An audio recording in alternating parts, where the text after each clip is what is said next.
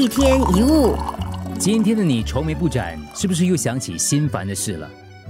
日子分明过得很好，可是你突然又感到那种莫名的担忧，隐隐约约仿佛有什么事将要发生。你的心很累，累在自己担心别人会怎么样，事情会怎么样发展？如果事情出错了怎么办？未来又会如何？结果问题像雪球一样越滚越大。你还记得几个星期前、几个月前担心的事情吗？现在呢？他们是怎么解决的呢？你难道没有发现，烦恼除了耗费心神，一点帮助都没有吗？心理学家为了研究烦恼问题，曾经做了一个很有意思的实验。实验者在一个周日的晚上，把自己未来一周内所有担心的烦恼都写下来，然后投入一个烦恼箱里头。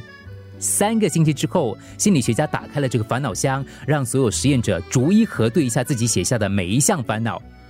结果发现，其中九成的烦恼没有发生。然后心理学家要求实验者把记录了自己真正烦恼的字条重新投入了烦恼箱。又过了三个星期，心理学家又打开这个烦恼箱，让所有实验者再一次逐一核对自己写下的每一项烦恼。结果发现，大多数曾经的烦恼已经不再是烦恼了。换句话说，我们每天都想太多。你有没有注意到，在我们生活周遭，有人日子过得轻松自在，有人却总是烦恼不断？为什么呢？如果你进一步了解，就会发现，其实问题不在麻烦的多少，而是很多人会去自寻烦恼。有方法可以改善吗？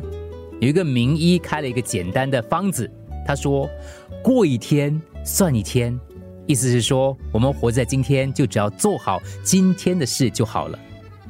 你能为明天所做的最好准备，就是把今天做好。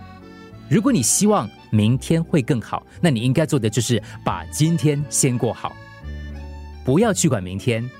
意思不是要你放弃未来，相反的，要强调的就是要把握现在，才能创造未来。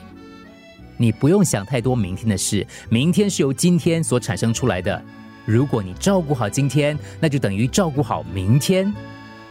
昨天已过，明天还没到，想那么多干嘛？一天一物。